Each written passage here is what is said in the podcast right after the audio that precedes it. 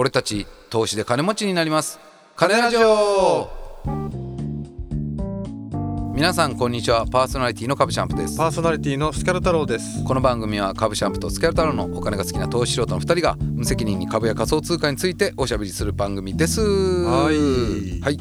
まあ前回はね話したくもないこと話させられて 非常にえ僕は今もうブルーですよ。えいやまあね聞いてるこっちとしてはすごい楽しませてもらってますけどね。うん。まあでもなんかな。うん。どれぐらいの人は始めたかな XM トレーディング。そうね。リスナーさんもなんか何名かこう僕もなんかやってみますとかやりたいですとか言かってくれてる方もいましたけど。オープンチャットでもねね。トレードやってましたみたいな人いますしね、結構。今でもやってますみたいなね。ね。仮想通貨多いんですよね。そうですね。仮想通貨多いね。XM の方がやりやすい。仮想通貨めんどくさくない、うん。トレードならまあまあその短期で言えばね。うんなんかトレードやるんやったらまあ前のホストでも言いましたけど、ん。あの別に仮想通貨である必要あるって感じなんですよね、うん。なんかそれなんかあるんだったら教えてもらいたいんで FX 仮想通貨の場合はまあ現物がやっぱ多いやろうきね。あそういうことですか。そう。FX はまああるけど銘柄少ないしまだまだ。XM が？いや仮想通貨のあねで今ほらレバレッジもあんまりか効かせれなくなってきてますから。ーそうですよ。うん。でも XM トレーディングだったら888倍です。ですよね。はい。だから。888倍かけたことある人お便りください。それはもう絶対に。それはもう絶対に。うん。何秒なのか。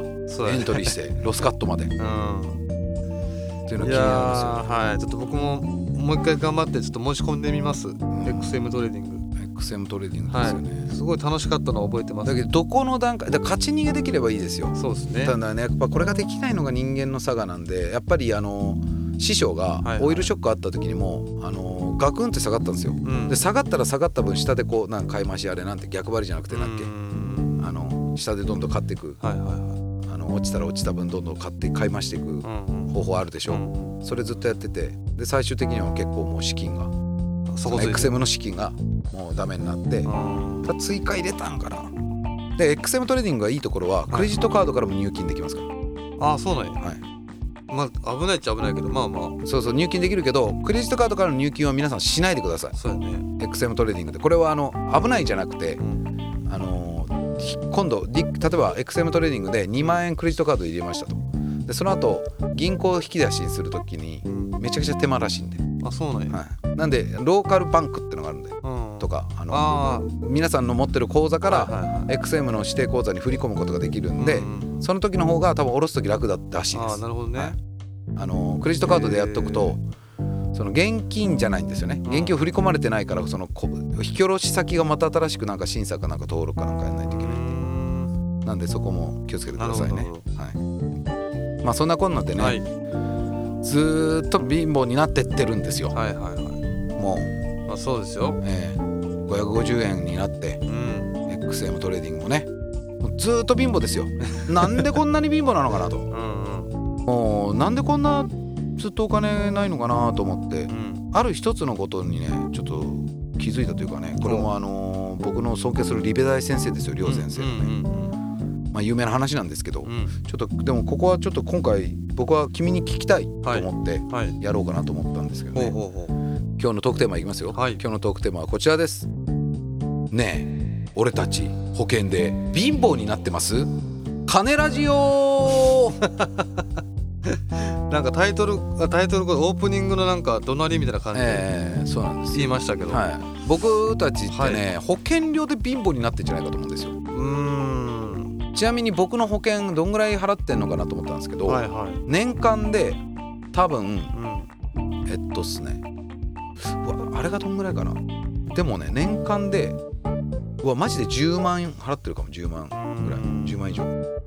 10万ぐらいか、はまず自動車保険ですね。はいはいこれは1年に1回だけ僕支払ってます。うん。で割と安いんですよ僕うんうん。3万とかなぐらいだったかな。年間。年間。3万か2万か。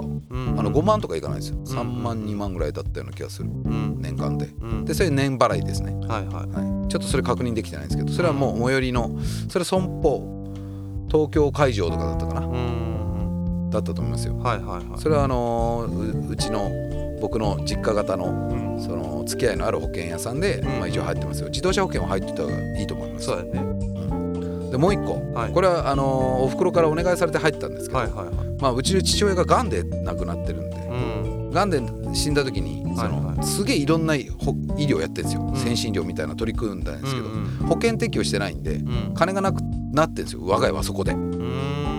そういうのもあるから父親ががん保険に入ってなかったんじゃないかな、まあ、そういうのもあってあのアフラックですね。うんのがん保険のスタンダードかなんかに入ってると思うんですよ、スタンダードとなんかつけてるがんが分かってからはもう入れないですからね。そうなんですよ。そうがんが分かるは前にね。そうそうそう。でそれが大体月々ねちょうん。今日見たら3299円ぐらい。うん。だから年間で言うと約4万円。うんがんのがんになるかもしれないと思って4万円。うんなるほど。先進医療を受けるかもしれないと思って4万円払ってる状態ですよ。うん。はい。まあでも本当年齢的にはねあのーまあ、そのがんも含めてあり得るようなその年齢には差し掛かってはきてますもんね。いいリアクションしてくれるね。もう一個があります、はい。忘れちゃならないのが死亡した時の生命保険。うん。これは多分僕県民共済なんですよ。ああなるほど。よくあの詳しく知らないんですけど。うんうん。これもねあのーもう頼む気入っちゃってくれと。うん。親に頼まれてあ分かったじゃあもう入るわっつって手続きして、うん。まあ、その県民共済にとりあえず入りました、はいはいはで僕まあそれもなんか微妙なんですけどね、あのうん保険のことあんま詳しくないんですけど買いかけ、いうんうん。わかんないですけど買いかけじゃない。ああるね。かけかけ捨てか。かけ捨て。かけ捨てね。65歳とか70歳になったらもう保険おしまいですみたいな結構多いでしょ、うん。生命保険って。で共済もねその手なんですよ県民共済、あの CM たくさん打ってますけど。だからねあのーこれもね、うんまあ見直しが必要だろうなと思ってるんですけど、はいはいはい。まあでも死んだ時にまあ今現時点でね、うん。死んだ時にお金が誰かに払われるから、うん。まあそれはまあいいかなとは思いますけどね。その県民共済が大体毎月4000ぐらいなんでしょうね。4000 4000か年4万8000うん。っていう感じですからね。なるほど。それが年4000なのかな。県民共済ってそんな安い？ちょっと見ていい？いやあのーこれはだから生命保険やろ生命保険ですね。うん。あでも安いと思うよ。医療とかも入ってるまあまあそうでしょうね。月々4000とかで。県民共済は安い安いって言いますからね、はい。県民共済は。うん。だと思いますよ、はい。であともう一個僕ねこれあのーちょっと今思い出したんですけど僕あの消防団に入ってるんです。はいはい。地元の。うん。地元の消防防団に入る一個のメリットがありまして、はい。まあ大体のことはメリットないです消防団。そうなんですか、はい、きついですし あの変な変な帽子かぶんないといけないし あの頭が来たら頭なんかしないといけないし、うんうん。あの敬礼しないといけないし、んまあいいことがまあその地域貢献はできますそうですよ。けどまあ、ね町のそのうん。ためにね。そうです、はい。あとたまにみんなで旅行行くみたいなのありますうん。よ、はでも基本的にはまあ大変じゃないですか。いはいでも消防団に入る1個メリットがあるんですけど、うん。消防団に入ると火災保険ついてくるんですよ。うーん。やっぱ消防団の家の火災保険は消防団でケアするぜみたいなのがあるんですかね。あそうなんや。だからあの火災保険は毎回あの僕が消防団として活動するそのお金の中から確か払われてるはずなんですよ。へだから火災保険はあの入ってます。えなるほどね、はい。あちなみにさあのこの初歩的なこと聞いて申し訳ないけどさはいはい消防団消防団の運営費をさその市なりその町からはあまあえっ、とお金は出るわけ行行政から出てるわけです活活動費は。行政からで消防団ってねしかもあの消火に出るじゃないですか、はいはいはい。それでお金ギャラが入ってるんですよ。うん。あみんな個人的に個人入ってます。あ入ってます。もらえるんや。ギャラ入ってますで、あのなんかであってサイレン鳴らしサイレンな細かいいっぱいあるんですよ。サイレン鳴らしとかなんとかのたこ揚げの時の日の鐘を見てあげるとか、えっと稽古とか、うん。ポンプ奏法とか、はいはいはい。まあ、日本全国の消防団っていろいろ多分活動してるんですけどうん。その活動に出たたんびに多分ギャランティー入ってるんですよ。うーん。あそうなんや。ただこれあの消防団の中でいろいろ決まりがあって、はいはい。これはもう消防団によりけりだと思うんですけどうん。その人の個人のギャラをそのままその人に支払うか、はいはいそれをみんなで貯めといて,、てね。うん。なんか旅行とか、うん。なんかこう宴会をやる時とかのお金とかにするかを、まあ、みんなでチームごとに多分やってるはずです、はいはだから何年以上勤めると一応辞めた時に退職金もらえるんですよ消防団うーんあの一応副業になります。あそうなんや。あのー国に文句言われない副業でしょうね。地域貢献活動なんではい準公務員の扱いなんですよ確かえーあじゃあそのなんか雇用契約的なことあとは特にないですよ。あないんうん。準公務員っていう扱いなんで、はいはい。ああいうのな自治会に近いんですかね、まあ、うん。準公務員まあすごくすごく難しい曖昧な。なるほど。ちょそれはもう皆さんのもし興味があるんだと僕調べますよ。はい。独自で。言ってもらえればね。なるほど。ねはい。すいませんちょっと脱線ししましたけど。まあまあでも確かそうだった、はい。はい俺も聞いた時に。だから準公務員なんで活動に対しては対価が出るよっていう形なんですよ。少なくいいけどありがとうねみたいなのが一応町からとかうんうん行政から出ますっていう話ですね。なるほどなるほど、はい。勉強になりましたそれは。だからはい。30年ぐらい勤めてる人が辞める時は退職金が出るって感じです。うーん退職金出るんやね。よ。一番多い人で100万ぐらい出るんじゃないですか。すごいね、もうずっと長く地域貢献してくれましたね。ありがとうございました。で退職金が出ると。でその退職金で消防の団のそれぞれが持ってる格納庫があるんですけど、はいはいはい。そこのエアコンが悪いとか言ったらその退職金で買わされるとかね。あそういうなんかこう最後のその選別お土産やるみたいな文化はありますよ、えー。まあ、だまあまああのいいことだと思います僕は。そうやね。あのやっぱ消防っていう活動はね、うん。悪いことだとは思わないんですけどね、うん。おかげで火災保険に入ってますんで、なるほどなるほど、えーまあ、そんな感じで、うん。えっと、僕は年間10万ちょいちょいの保険料を払ってるはずですね。そうよね。でこれがねね。いるかっていう話なんですけどうん。ちなみにスキャル君はどれぐらいの保険を払ってるんですか今でも自分が把握してる感じで、基本的にはその生命保険。はい。あのまあね家族いますからもそうちろんそうそうまあその医療の方も保険も全部含めて、はい。同じところでやってますけど、はい。まあ年間にしたらまあほんと十数万ぐらいですよねやっぱ。やっぱ払ってますか。はいはいはいで合わせてそこの会社で個人年金も払ってるからはい。あ払ってるとかまあ個人年金こう積み立てしてるからはいはいはい。それも入れたら2万いくらとか。本当ですか？そうなんですよ。個人年金やるなら積み立て NISA の方がいいんじゃないですか？うんまあそれは最近思う。だって個人年金は60歳になるまで払われないですよ。そうそうそう。だからそこの会社辞めてスキャル君が払えなくなったらん。向こうしめしめですよ。うんまあそうやねラッキーですよ。たださこの年金さ実際俺らがうん年金もらう時にさどれぐらい本当にもらえるんやかっていう問題はまああるやん。まあね。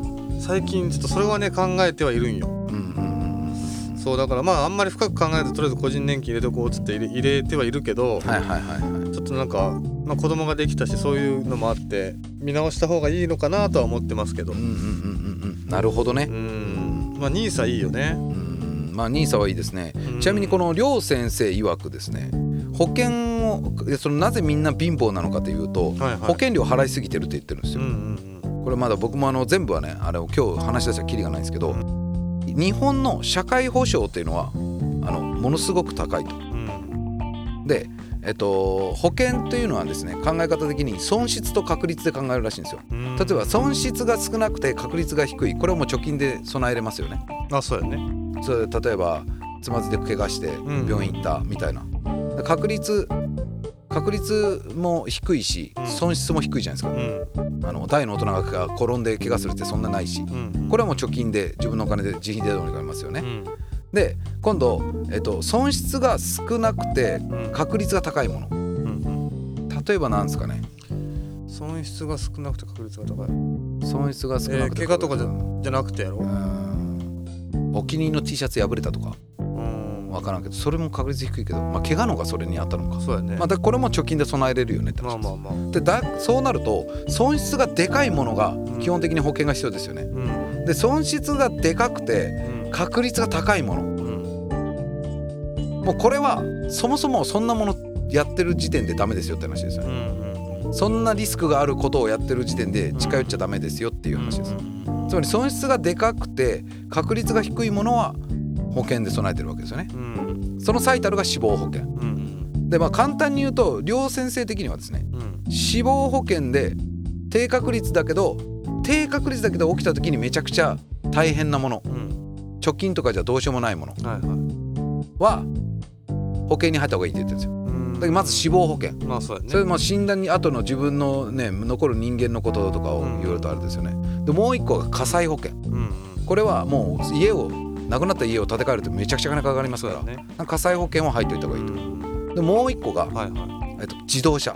あこれは相手の人生を奪ってしまって自分に多大なる損失を生むこともあり得るはいわけです。だから基本的にはこの3つの保険だけでいいって言ってます。うん。まあそうなんや。はい。えー。日本ってもう世界でも有数の社会保障が行き届いてる国らしいんですよ。うん。社会保険ってありますよねみんな。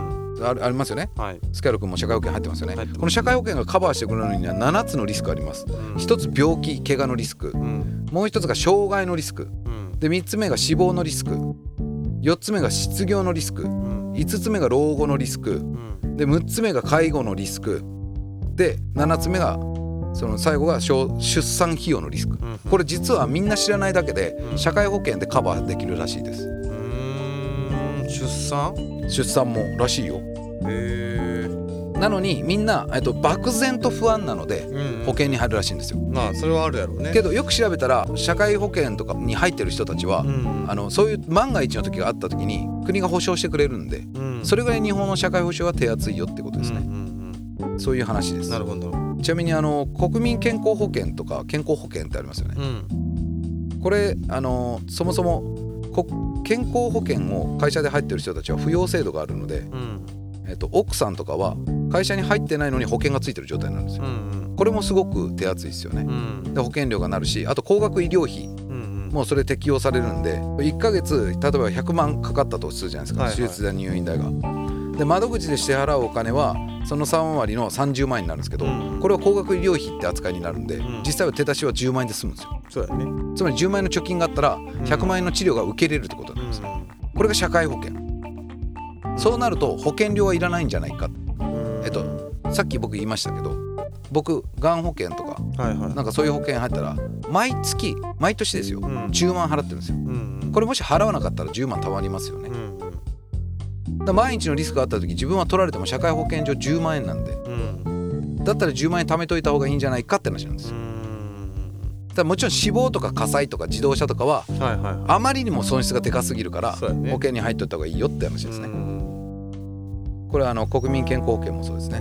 で日本の健康保険はちなみに世界一らしいです。うん原則3割負担で必要な医療が平等にまず受けられる。うんで高額医療費制度のおかげで自己負担の上限額はせいぜい10万円程度。うんで保険料は会社と折半なので扶養家族の分の保険料は払わなくて OK です。うん。会社が払ってくれるんで。うんで病気や怪我で働けなくなっても1年6ヶ月間は保証があってお金が支払われ続けます。うん。これが国民健康保険。なるほどね。でこれが入ってるんだったらはいはい。そのいりますかって話なんですよね。うんがんとかもあのがんとかもその保険適用外のものを使うから高くなっちゃうんで。うん。保険適用内のものを使ってきちんとやるんだったらまあそうやね。収まりますよって話ですね。うんこれあの障害とかもそうです。うん。あの障害を負ってしまった場合も35歳会社員で勤め始めてから今までの平均年収が300万円だとしますと。うん。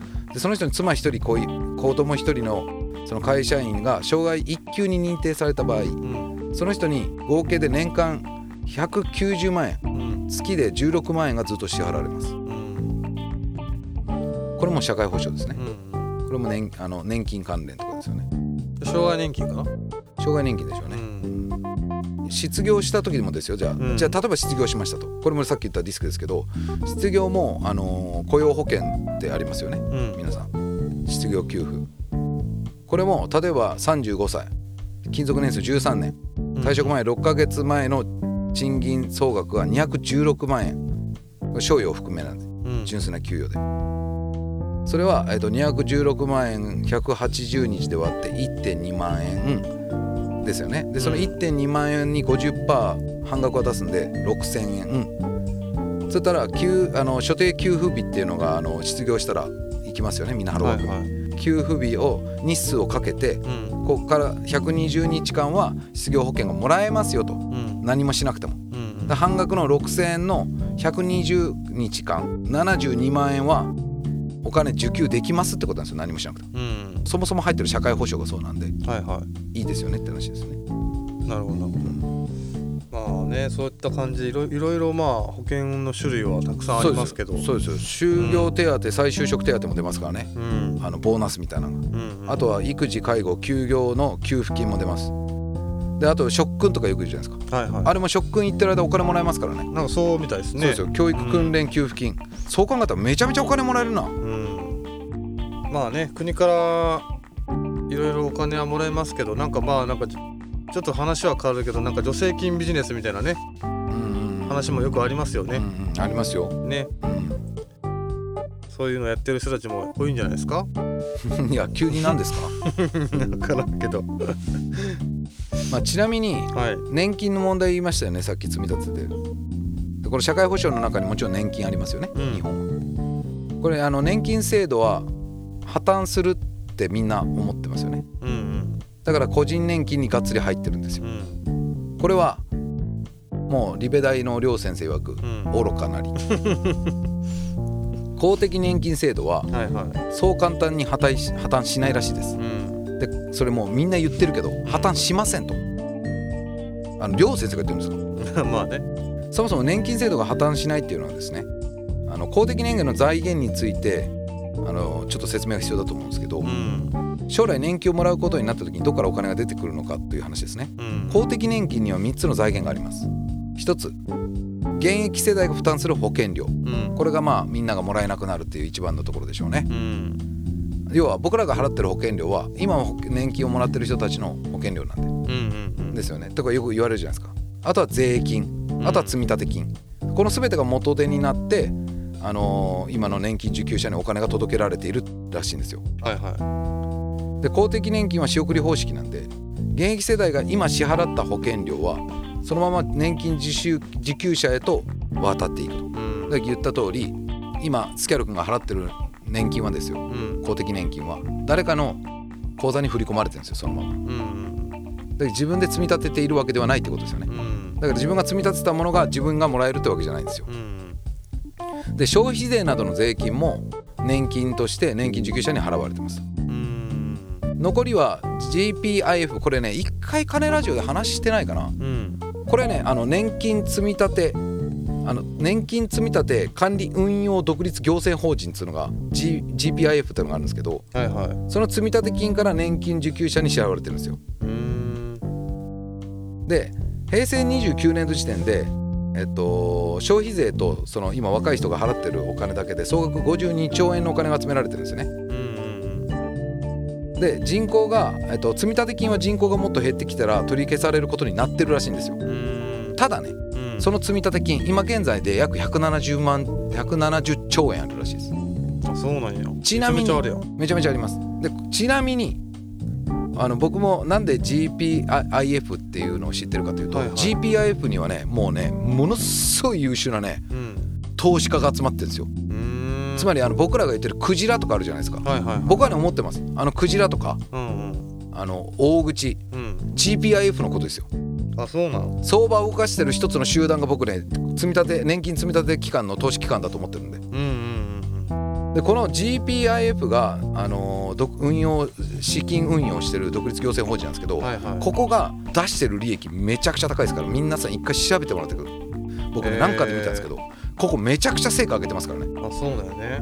めちゃめちゃ利回り出してます。うーん。国もバカじゃないんでうんあのみんなの年金を確保するために投資させようってなってるんですよ。うんうんだからそういった意味でも年金は支払われるよと。個人年金積み立ててるんだったらはいはい。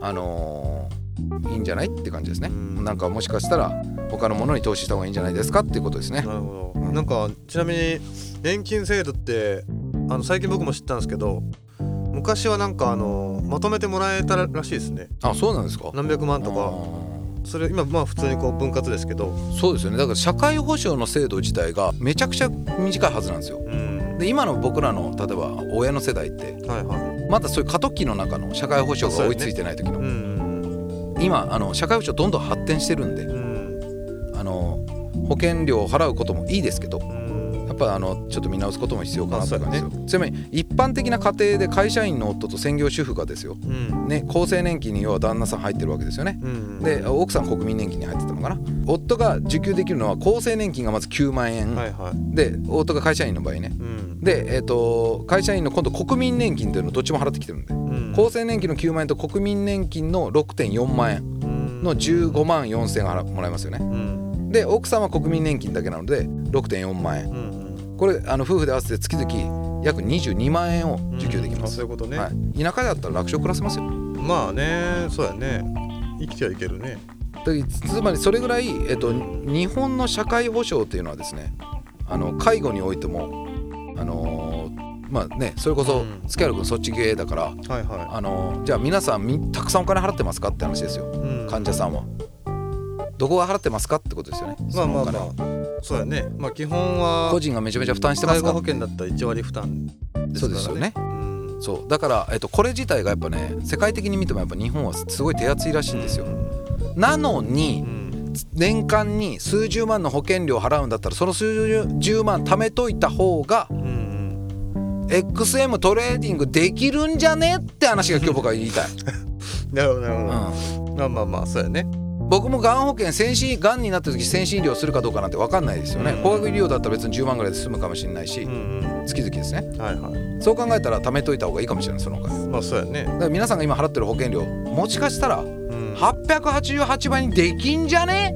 っていうことを今日僕は皆さんに伝えたかったってことですなるほどね。まあその削れるところはねそう。削ってそあの投資の方うにそうです。回して。はいいった方がいいですね。そうです。だからあの僕ら保険料で貧乏になってる可能性あるんでうん。あの皆さんよかったらですねちょっと調べてみてください、はい。あのーそれはあのめちゃくちゃあれですよ。さっきも言ったように死亡火災事故。これはね人生おかしくさせる可能性あるんで、うん。ここは保険入っておいた方がいいとは思います。僕も思います、ただそれ以外のものは、まあ、皆さん適宜で入ってください、うん。でもあの僕はやっぱねあの個人年金。はいはい。個人年金はねやっぱね、うん、GPIF のうんちょっと本当投資結果見てほしいみんなに。うすごいんで、んなるほどね。はい、僕は見た時はすごかったです。うんということで、まあはいあの皆さん保険料を抑えて投資しませんかっていう話でした。はいはい、株シャンプーもスキャル太郎もツイッターやっておりますのでそちらもぜひフォローください。はい俺たち投資で金持ちになります金ラジオは毎週水曜日東京証券取引所の全場売り朝11時半にお送りしております。また番組に対するご意見やご感想もお待ちしております。金ラジオ2020 at gmail.com までメールをお送りください。はい本日もお送りくださいましてどうもありがとうございました。ありがとうございましたそれでは次回の金ラジオもお楽しみに。